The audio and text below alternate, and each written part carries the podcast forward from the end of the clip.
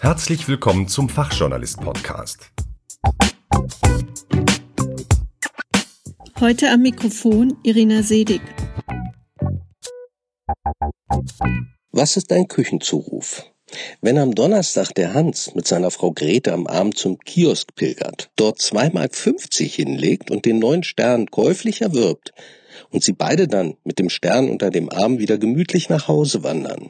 Und Grete sich dann in die Küche verfügt, sich die Schürze umbindet, um sich für den Abwasch vorzubereiten. Und der Hans nebenan im Esszimmer Platz nimmt, den neuen Stern aufschlägt und mit der Lektüre der ersten Geschichte im neuen Stern beginnt. Und wenn der Hans dann nach beendigter Lektüre dieser Geschichte voller Empörung seiner Frau Grete durch die geöffnete Küchentür zuruft, Mensch, Grete, die in Bonn spinnen komplett, die wollen schon wieder die Steuern erhöhen. Dann sind diese beiden knappen Sätze der sogenannte Küchenzuruf des journalistischen Textes. Von diesen beiden knappen Sätzen, für die Sternbegründer Henry Nannen für seine Journalistenschüler den Begriff Küchenzuruf erfunden haben soll, handelt der folgende Beitrag. Der Begriff Küchenzuruf steht für die Kernaussage eines journalistischen Textes. Wenn ein journalistischer Beitrag gelingen soll, dann erzählt der Autor nicht alles, was ihm zu einem Thema einfällt, sondern er arbeitet alle seine Rechercheergebnisse gründlich durch und fokussiert dann sein Thema auf eine zentrale Aussage. Um zu verstehen, was dieses Konzentrieren auf eine zentrale Aussage genau bedeutet, und wie man es macht, habe ich mit Bärbel Klein-Elsen gesprochen. Bärbel Klein-Elsen ist Lokalredakteurin bei einer großen Krefelder Tageszeitung. Woher nimmt der Leser den Küchenzuruf? Und woher weiß er sofort, was Sache ist? Im Idealfall äh, erkennt der Leser den Küchenzuruf direkt durch die Überschrift. Ergänzt wird das Ganze noch durch die Unterzeile. Das ist ein kurzer Text, der unter der Überschrift steht und wo auch nochmal der Inhalt des Textes formuliert wird. Dabei müssen der Inhalt des Textes und die Überschrift auf genau dieselbe These zulaufen. Dieses Konzentrieren auf eine Kernaussage ist für journalistische Texte charakteristisch. Ich denke, es ist unheimlich wichtig, sich in einem Text auf eine Kernaussage zu beschränken, um den Leser nicht zu verwirren. Wenn man mehrere Aussagen hätte, dann würde man den Leser in verschiedene Richtungen führen und es wäre sehr schwierig für ihn, die Kernaussage des Textes wiederzufinden. Er würde sich verirren und würde wahrscheinlich am Ende des Textes die gefürchtete Frage stellen, was will der Autor mir damit sagen? Doch nicht nur für die Leser ist eine Kernaussage nötig.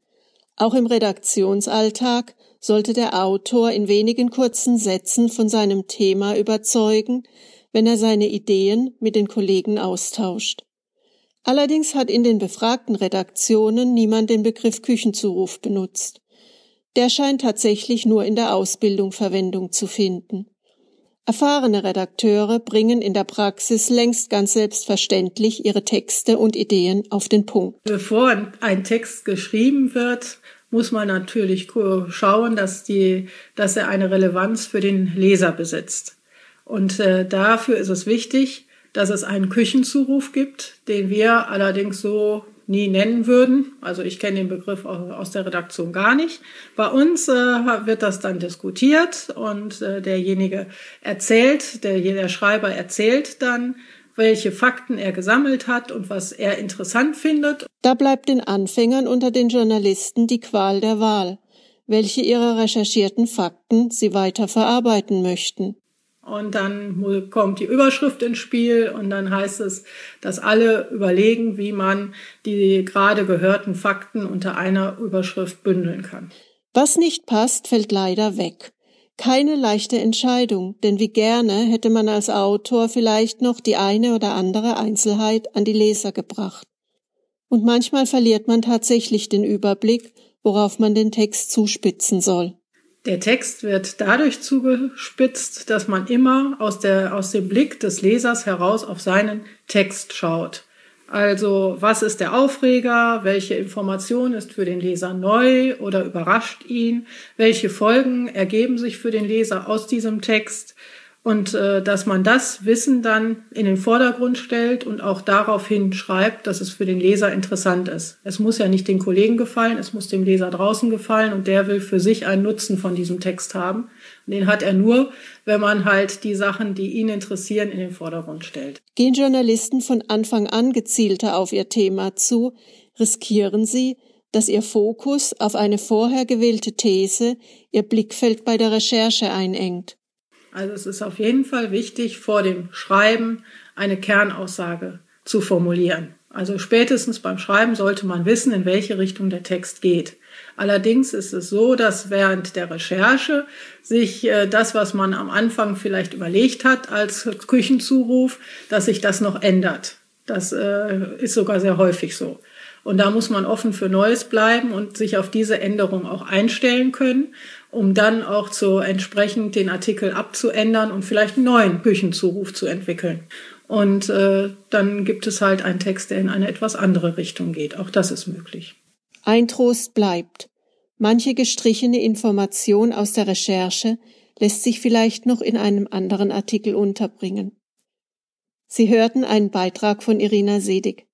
Ich bedanke mich bei Bärbel Klein-Elsen für ihre Tipps aus dem Redaktionsalltag. Und ich bedanke mich bei Stefan Hofmann für das Erzählen des Küchenzurufs.